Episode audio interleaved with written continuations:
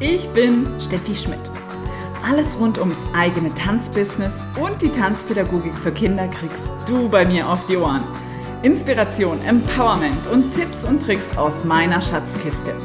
Damit auch du sagen kannst, ich tanze durch mein Leben und lebe von meinem Tanz.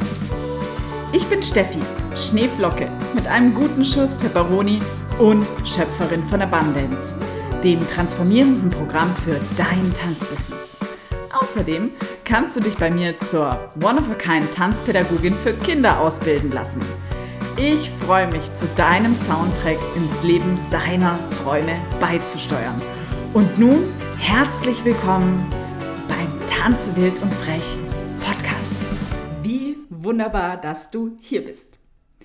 Unsere heutige Folge beim Tanze wild und frech Podcast heißt, was haben frühkindliche Reflexe mit Tanz zu tun? Und dazu starten wir gleich mal durch. Wieso, weshalb, warum? Wer nicht fragt, bleibt dumm. So lautet eine Zeile aus der Sesamstraße, die ich als Kind immer unglaublich gern gesehen habe. Und meine aktuellen Fragen als Tanzpädagogin lauten. Wieso hat Susi so viel Angst vor neuen Mittänzern, neuen Tanzspielen und neuen Schritten im Kindertanzunterricht? Weshalb kann Paul nicht zur Ruhe kommen? Und warum sind Ellas Muskeln meistens angespannt? Warum spürt Thea ihre eigenen Körpergrenzen nicht? Und wieso steigert sich bei Jasper die Konzentration nicht? Weshalb ist es für Frieda so unglaublich schwer, eine Bewegung mit der Wirbelsäule zu erlernen, obwohl sie doch so gerne tanzt und sich ansonsten gut koordinieren kann? Und warum spürt Hannah so schlecht ihre Füße, obwohl wir an dem Thema Stabilität gearbeitet haben? Hm. Wenn dir diese oder ähnliche Beobachtungen aus deinem Tanzunterricht, deiner Tanztherapie oder in der Schule als Lehrer oder im Kindergarten als Erzieher bekannt sind und dein pädagogisches Wissen und deine Unterrichtsmethoden schwer greifen, kann dies vielleicht andere Ursachen haben. Bestehende frühkindliche Reflexe können eine Ursache für diese Auffälligkeit sein. Doch was sind denn überhaupt diese frühkindlichen Reflexe? Frühkindliche Reflexe sind angeborene automatische und stereotype Bewegungen auf äußere Reize, also wie zum Beispiel die ähm, Berührung oder die Umwelt. Und sie haben für die Entwicklung des Kindes enorm wichtige Funktionen. Einige sichern das Überleben des Säuglings, wie zum Beispiel der Such-, Saug- und Schluckreflex, ohne die ein Baby verhungern würde. Doch frühkindliche Reflexe treten immer zeitlich begrenzt auf. Also, das bedeutet, haben sie ihre Aufgabe erfüllt, werden sie langfristig integriert und durch bewusste Bewegungen abgelöst. Die frühkindlichen Reflexe werden also im Verlauf der weiteren Entwicklung nicht nur überflüssig, sondern ihr Fortbestehen würde die Weiterentwicklung sogar hindern.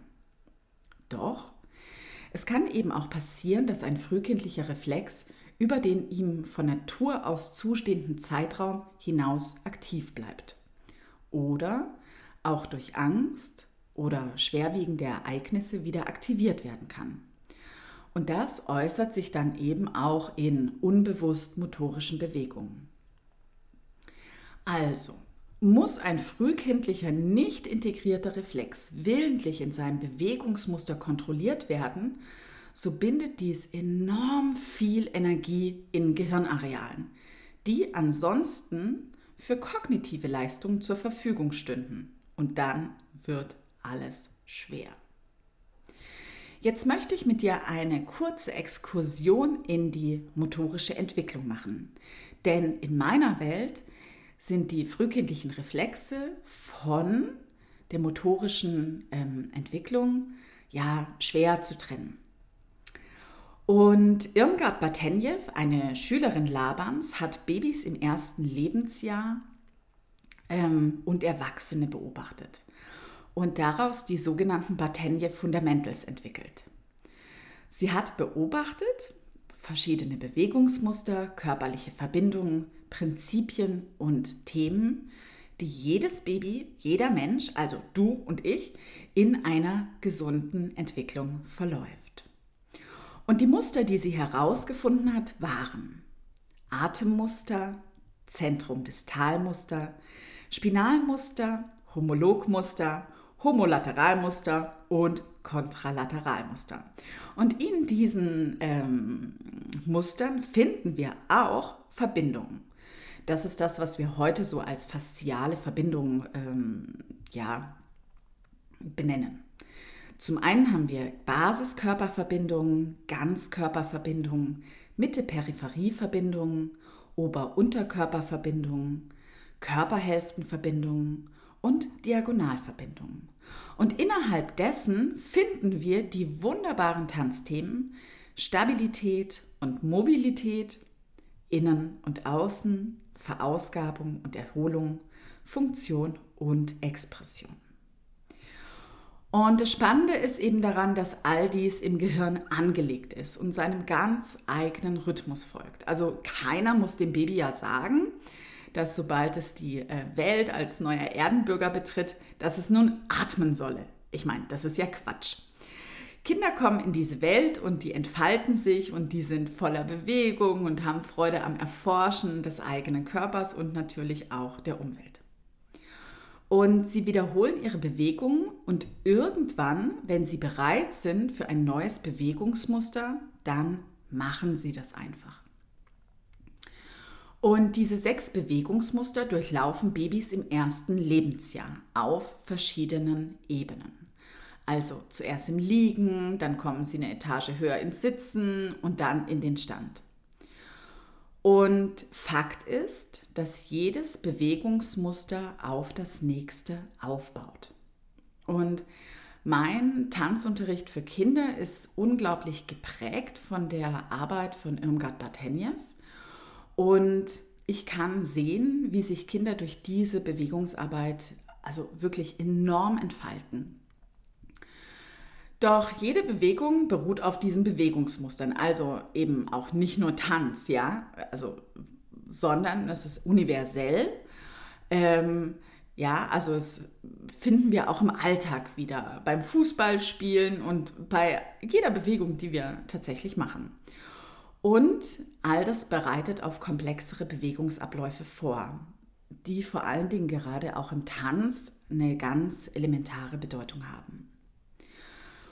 Und jetzt ist natürlich die große Frage, weshalb sind bei einigen kleinen und großen Menschen die Reflexe durch die natürliche Bewegungsentwicklung integriert und bei manchen Menschen eben noch sogenannte Restreaktionen zu sehen.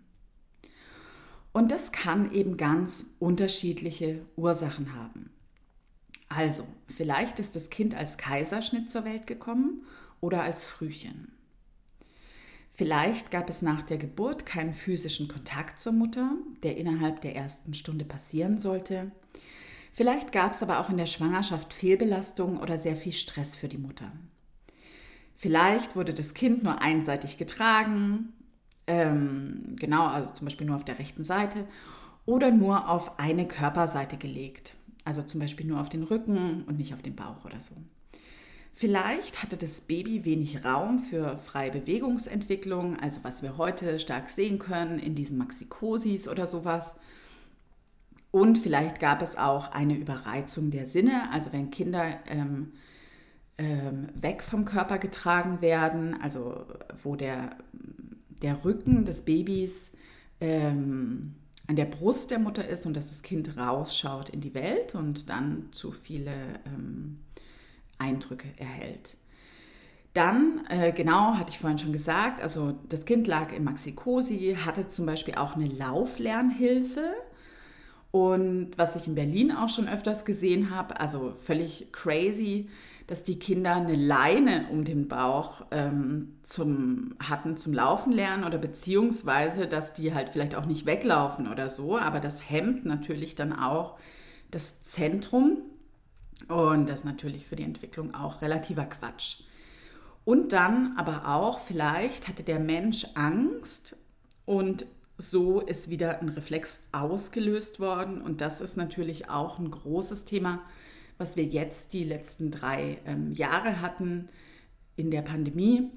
Also wo sehr viel kollektive Angst war und natürlich durch Angst auch wieder Reflexe ausgelöst werden können. Also das ist ähm, Nicht muss, sondern können. Jetzt ist es natürlich so, dass wir als Tanzpädagogen ja keine Therapeuten sind und ähm, die ja normalerweise auch in, in Kleingruppen oder auch Einzelsettings arbeiten, sondern meistens haben wir ja viele Kinder im Kurs, also so zwölf an der Zahl oder so meistens.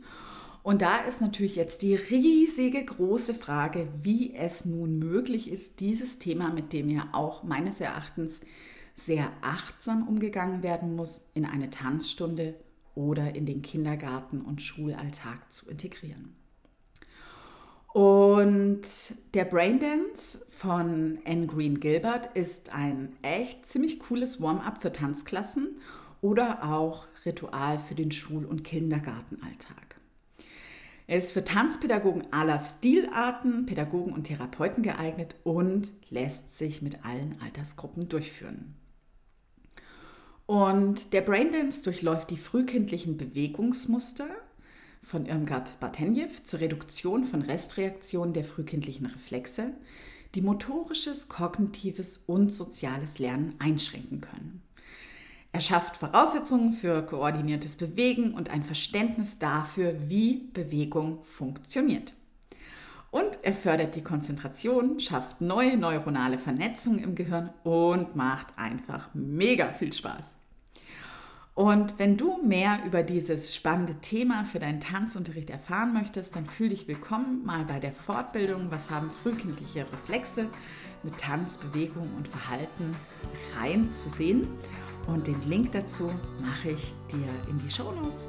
Oder ansonsten fühl dich willkommen und äh, schreib mir einfach eine E-Mail oder via Messenger.